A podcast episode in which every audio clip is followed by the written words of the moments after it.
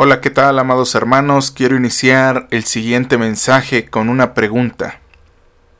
¿Cómo sabe el mundo quién representa a Jesús? No me respondas inmediatamente. Piénsalo por unos instantes.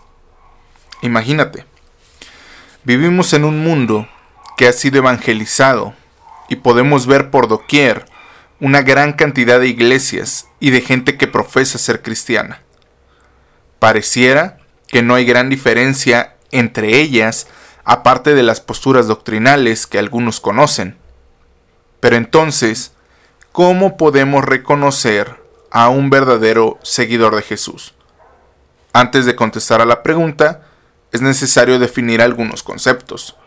Para ello, he utilizado diferentes fuentes, entre ellas el Diccionario de la Real Academia Española, y el diccionario bíblico Strong.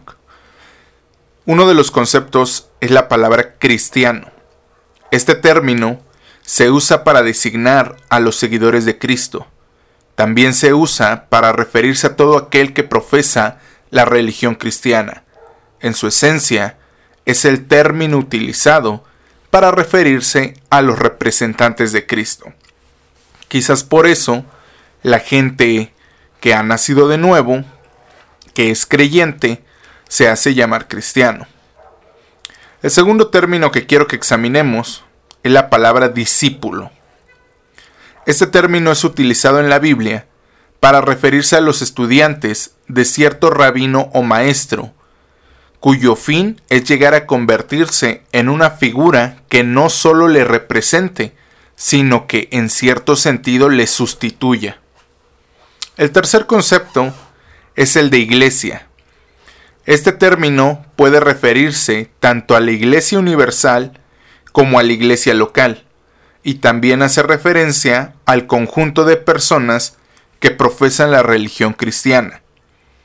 Como un tema universal, la Iglesia Universal, Grudem la define como la comunidad de todos los creyentes de todos los tiempos, es decir, que la Iglesia Universal son los verdaderos creyentes de todos los tiempos, y esto incluye tanto a vivos como a muertos.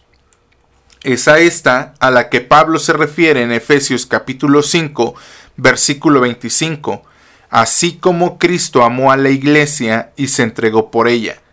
Cuando Pablo dice que Cristo amó a la iglesia y se entregó por ella, se refiere a todos aquellos por quienes Cristo murió para redimirlos y salvarlos de la condena del pecado, la muerte. En este sentido, la iglesia es nuestra identidad y no nuestra actividad, es decir, es lo que somos y no lo que hacemos. En el término local, la iglesia local hace referencia a la comunidad de creyentes que han sido salvados por la obra de Cristo pero es expresada a un nivel local. Este concepto es sinónimo de asamblea, congregación y reunión. A esto se refiere la Biblia en Hechos capítulo, 1, capítulo 8, versículo 1, cuando dice, y Saulo consentía en su muerte. En aquel día hubo una gran persecución contra la iglesia que estaba en Jerusalén, y todos fueron esparcidos por las tierras de Judea y de Samaria, salvo los apóstoles. Por causa de la persecución, la iglesia fue esparcida por todo el mundo. A cada lugar donde un nuevo grupo de creyentes llegaba y predicaba el Evangelio, se formaba una congregación, una iglesia local. Por eso es común escuchar que existieron varias iglesias locales, no varios cuerpos. Por ejemplo, la iglesia de Antioquía, la de Corinto, la de Éfeso, etc. Cada una de estas iglesias era una representación local de la iglesia universal, el cuerpo de Cristo. Cristo es la cabeza de la iglesia y cada iglesia local forma parte del cuerpo de la iglesia universal. De este modo Cristo puede manifestarse a las personas en todo lugar. Algunos ejemplos de iglesias locales los podemos encontrar en Romanos capítulo 16 versículo 5, Primera carta a los Corintios capítulo 16 versículo 19, la carta a los Colosenses capítulo 4 versículo 15, Filemón capítulo 1 versículo 2 y ejemplos de iglesias locales en ciudades o regiones los encontramos en Hechos capítulo 8 versículo 1, primera carta a los Corintios capítulo 1 versículo 2, segunda carta a los Corintios capítulo 1 versículo 1, carta a los Gálatas capítulo 1 versículo 2. El último término que necesitamos estudiar es el de templo. Este hace referencia al lugar de reunión. En la Biblia se puede referir a un templo consagrado, un local, un campo abierto, una casa. Es solo eso, un lugar de reunión. Al respecto, antes de entrar al último término, quiero leerles lo que dice Steve Lawson. Steve Lawson dice lo siguiente, no somos un evento al que asistimos, ni un edificio al que entramos, somos una comunidad a la que pertenecemos. Somos una familia de creyentes que vive junta la experiencia de obedecer todo lo que Dios nos ordena a través de la Biblia. Este es el concepto denominado como membresía. La membresía de la iglesia es una relación formal entre la iglesia local y un creyente.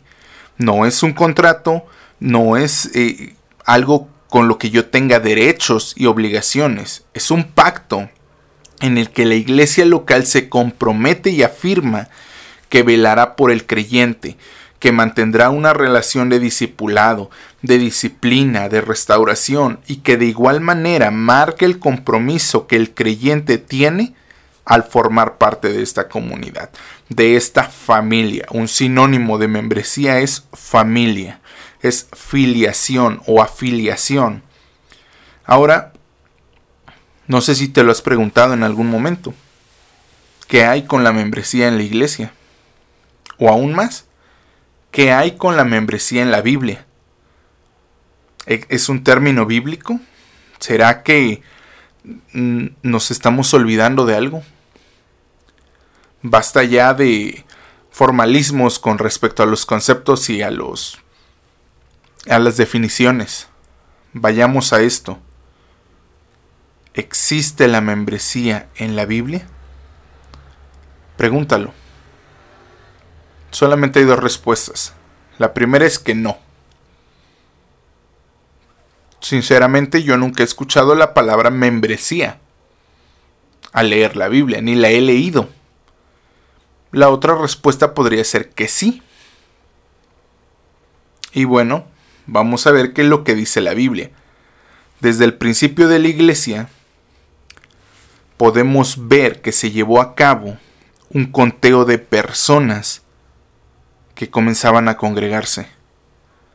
Hechos capítulo 1 versículo 15. Y era la compañía junta como de 120 en número Acompáñame a leer Hechos capítulo 2 versículo 41 y se añadieron aquel día como tres mil personas.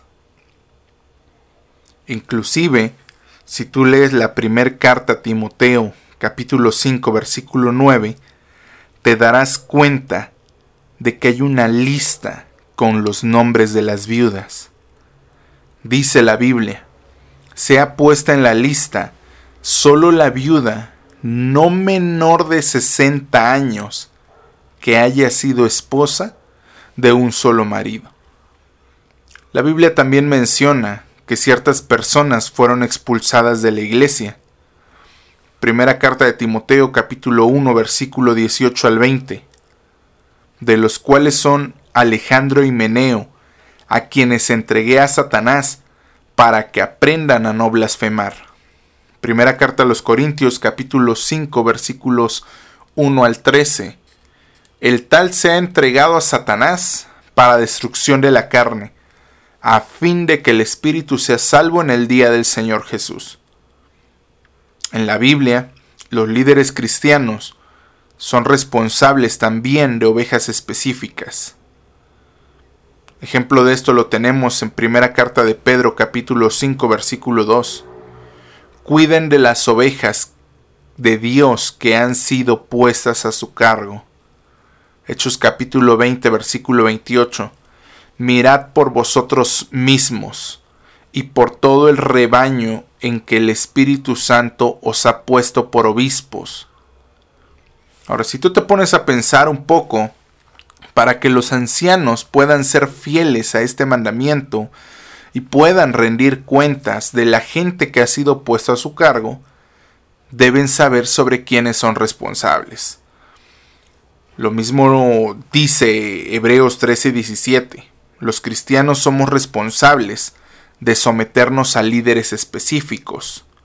Sale, dice, obedeced a vuestros pastores y sujetaos a ellos yo debo de, saber quién es mi pastor, y por ende, mi pastor debe conocerme a mí. Así que para que los cristianos, para que los cristianos podamos ser fieles a este mandamiento, uno, el pastor debe conocer a sus ovejas. Es un grupo selecto de ovejas. Dos, las ovejas tienen que conocer a su pastor. Cuando entra alguien en una relación con Dios, a través de la gracia y la fe en la persona y obra de Jesús, está entrando en dos pactos. Quiero que, quiero que entiendas esto y hagamos una pausa para poder entenderlo. Ya sabemos lo que es un creyente, un cristiano, un discípulo. Eso no nos importa tanto ahorita. Es, es importante, relevante. Pero quiero que hagas conciencia del concepto membresía cuando tú entras en una relación con Dios, tú estás haciendo dos pactos. El primero es caminar con Dios por el resto de tu vida y amarlo completamente. El segundo es caminar con los otros hijos de Dios en la comunidad de la iglesia local. Así que en resumen, ser cristiano es pertenecer a la Iglesia Universal, al cuerpo de Cristo, pero también lo es pertenecer a una iglesia local. ¿Por qué pertenecer a ella? La verdad, hay personas que no se merecen nuestra confianza. Hay personas que no se merecen nuestras palabras ni nuestra atención. Y si nos ponemos a pensar también nosotros no merecemos nada de ello y sin embargo lo recibimos. Ahora, si me lo preguntas, no hay nada más hermoso que saber que alguien más está velando por ti, que alguien está orando por ti. Hebreos capítulo 10 versículos 24 y 25 dicen, considerémonos cómo estimularnos unos a otros al amor y a las buenas obras, no dejando de congregarnos como algunos tienen por costumbre, sino exhortándonos unos a otros, mucho más al ver que aquel día se acerca. La razón principal es que necesitamos el apoyo y el estímulo regular de la comunión cristiana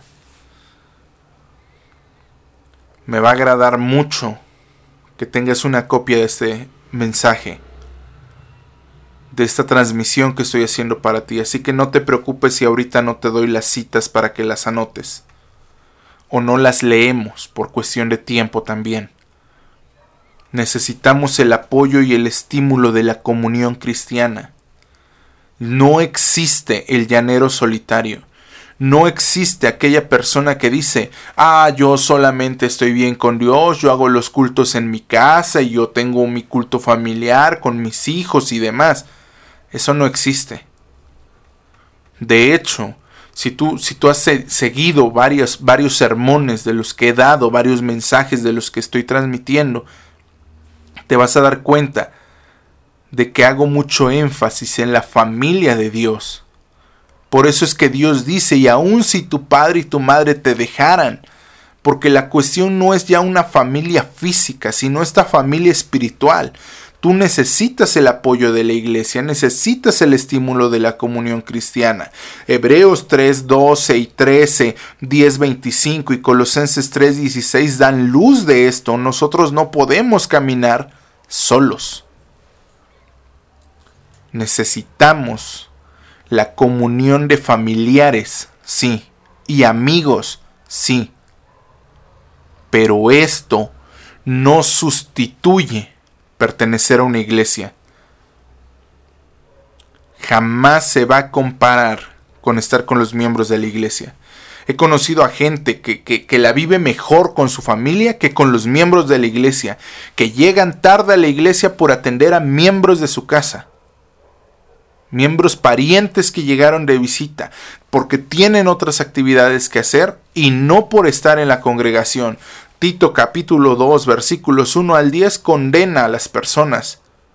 Necesitamos de la iglesia. Jamás se va a comparar la relación de mis amigos cristianos, de mis familiares que pueden o no ser cristianos.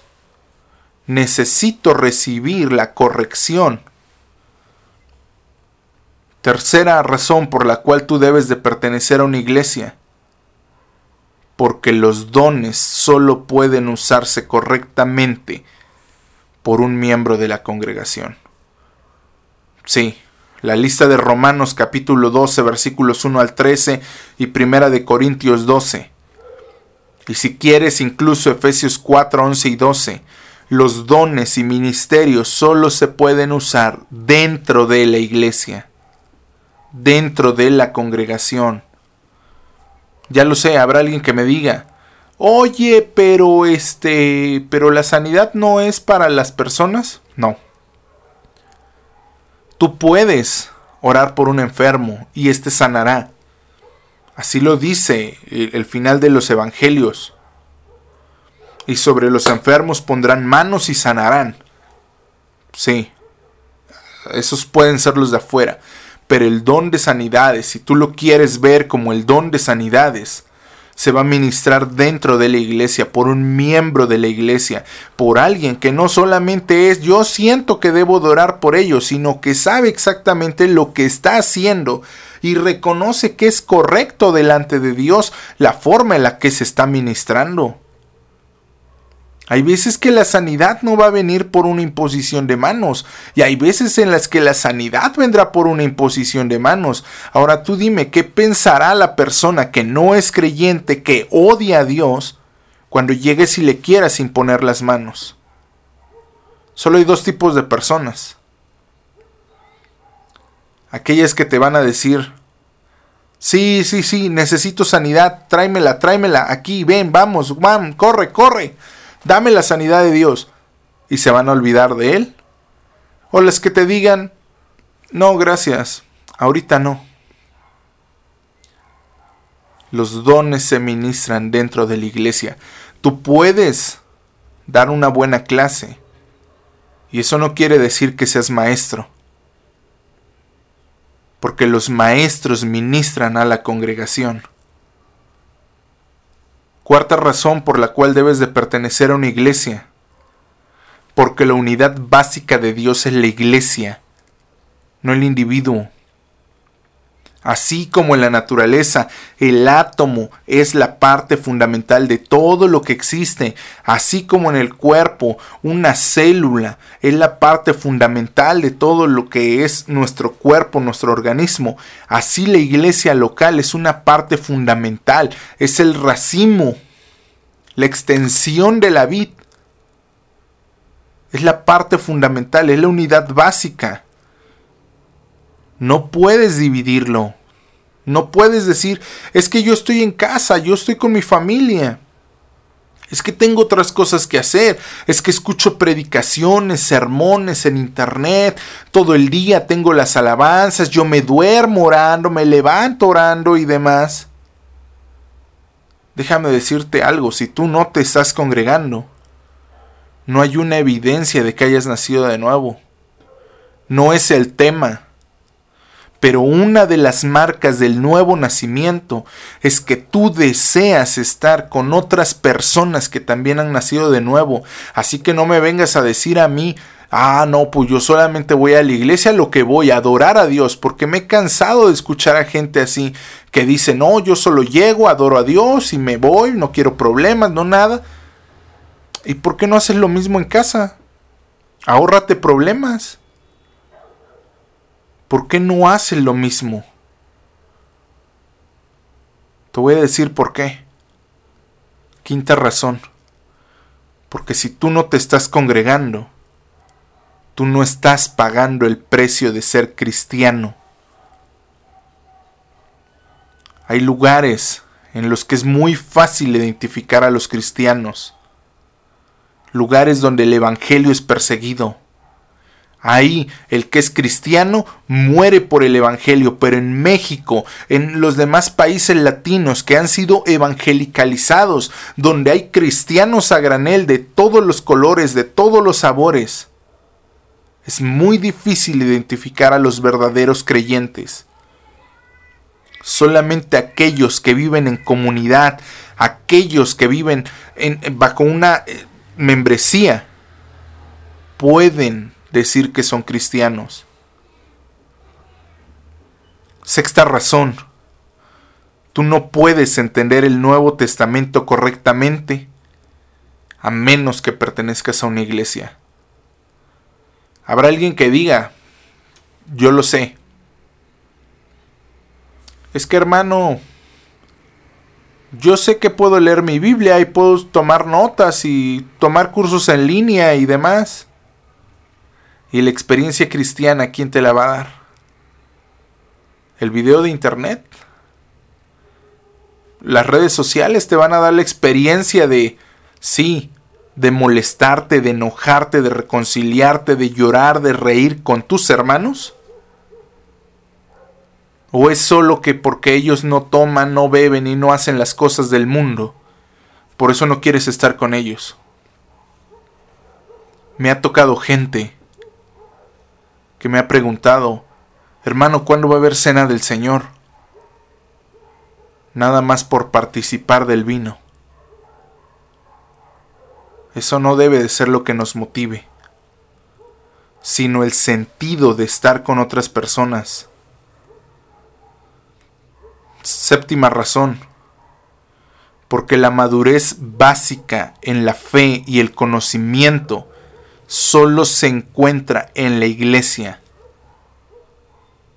Yo no voy a madurar mi fe si no escucho los testimonios de otros hermanos, si no estoy pendiente de las necesidades de otros hermanos. Yo no puedo tener un conocimiento genuino si no tengo un parámetro de lo que es la sana doctrina, no, no, no globalicemos, no digamos esto es la sana doctrina, no. Vayamos al rango normal de mi congregación, de mi iglesia local, el sermón que mi pastor, que mis líderes están preparando cada semana, que ellos creen que lo están haciendo de una buena forma y que me están guiando en, en el estándar, me están alineando a la sana doctrina. No hacerlo no congregarme sin madurez. Congregarme, mantenerme firme, pendiente, escuchando, tomando notas. Eso es madurez. Y retomando eso, la octava razón, porque el compartir el bautismo y la cena del Señor es básico para la obediencia cristiana. ¿Y qué crees? Tú solito no te puedes bautizar. Tú solito no puedes oficiarte la cena del Señor para ti. Tú lo puedes hacer para tu familia si tú quieres, para tu esposa, para tus hijos, pero para ti no. Debe de haber un orden. Y ese orden es dentro de la congregación. Yo sé que puede haber momentos especiales, cultos familiares donde digas, tomaremos la cena del Señor. Pero ¿qué crees? Necesitas recibirla de alguien más. Así como no te puedes bautizar tú solito, no te puedes bajar y, y, bautizarte a ti mismo. Alguien más debe de hacerlo, así como tú lo vas a hacer un día con otra persona. Novena razón, porque someterse al liderazgo cristiano es parte integral del cristianismo del Nuevo Testamento. Desde ya te digo, va a haber segunda parte. Y te pido una disculpa por los ruidos que se están escuchando y el sonido ruidoso de, de esta grabación. Trataré en el futuro de que sea mejor. Va a haber segunda parte. Someterse al liderazgo cristiano es vital, es importante, porque si no, ¿quién te va a corregir? ¿A quién le vas a dar cuentas? Así como tus líderes deben de estar sometidos también a, a sus propios pastores, a su propio pastor y tu pastor a su pastor. Así como yo estoy sometido también a alguien más y como rindo cuentas a alguien más. No rindo cuentas de la iglesia, no rindo cuentas de eso solamente. Rindo cuentas de mi vida personal. Así que tenemos que someternos. 11. 10. Porque los equipos de ministerio, los equipos de evangelismo, las sociedades cristianas, no sustituyen a la iglesia. El ministerio de evangelismo, el ir a los eventos, eso no sustituye a la iglesia. Formar parte de una sociedad cristiana, ver a tus hermanos entre semana, cotorrear con ellos, ver tele, películas, desayunar, eso no sustituye la comunión cristiana, no sustituye el asistir a la iglesia. Y once, Escuchar sermones en línea no sustituye recibir las palabras de Dios en la iglesia a la que perteneces. ¿Sabes cuál es el principal problema con ellos? Que no los puedes evaluar. No sabes cómo viven. Así que ¿cómo sabe el mundo quién representa a Jesús? Porque Jesús es representado por sus discípulos. Como discípulos somos llamados a crecer en la madurez dentro de nuestra iglesia y no solo como individuos. Porque necesitamos escuchar a personas de, delante de las cuales nosotros somos oyentes, porque ellos son los responsables de escuchar las palabras y de, repetirlas a nosotros, de estudiar la Biblia y de, y de darnos la interpretación. Necesitamos personas ante las cuales seamos responsables de escuchar las palabras de Dios. El problema con los sermones en línea es que generalmente personas que no pueden ser cuestionadas terminan haciendo cosas cuestionables. El sermón que necesitas escuchar el próximo domingo viene del ministro de tu iglesia, de tu pastor que te ama, que ora por ti. Tú no puedes e-, evaluar el, el, estilo de vida de un predicador en línea. No puedes evaluar porque no puedes ni siquiera saber si su sermón es cierto o no. nosotros presentamos una versión editada de nosotros mismos en línea. Seguramente has visto algunos videos en YouTube donde salgo con traje, donde salgo con corbata, donde trato de verme bien para las personas. Mostramos lo mejor de nosotros. Se pierde esta cuestión de el día de hoy me senté y dije, voy a grabar para mis hermanos el sermón que di hace varios meses y, que necesito que ellos escuchen, que quiero que ellos escuchen y que necesitan escuchar. Lo voy a grabar el día de hoy siendo las 7 de la noche. Y lo voy a subir a internet. Y sí, hay, viento, hay ruido, hay, llorando por allá, hay, hay muchas cosas que, pude haber controlado, que pude haber dicho, vale, eh, esperamos a que se cesen los ruidos. Presentamos lo mejor de nosotros. Son las personas que conocemos las que están en mejores condiciones de evaluarnos y de evaluar nuestras vidas y de que nosotros podamos evaluarles. Así que yo te quiero dejar con una pregunta. ¿Eres parte de una iglesia? O mejor dicho, ¿te sientes parte de una iglesia?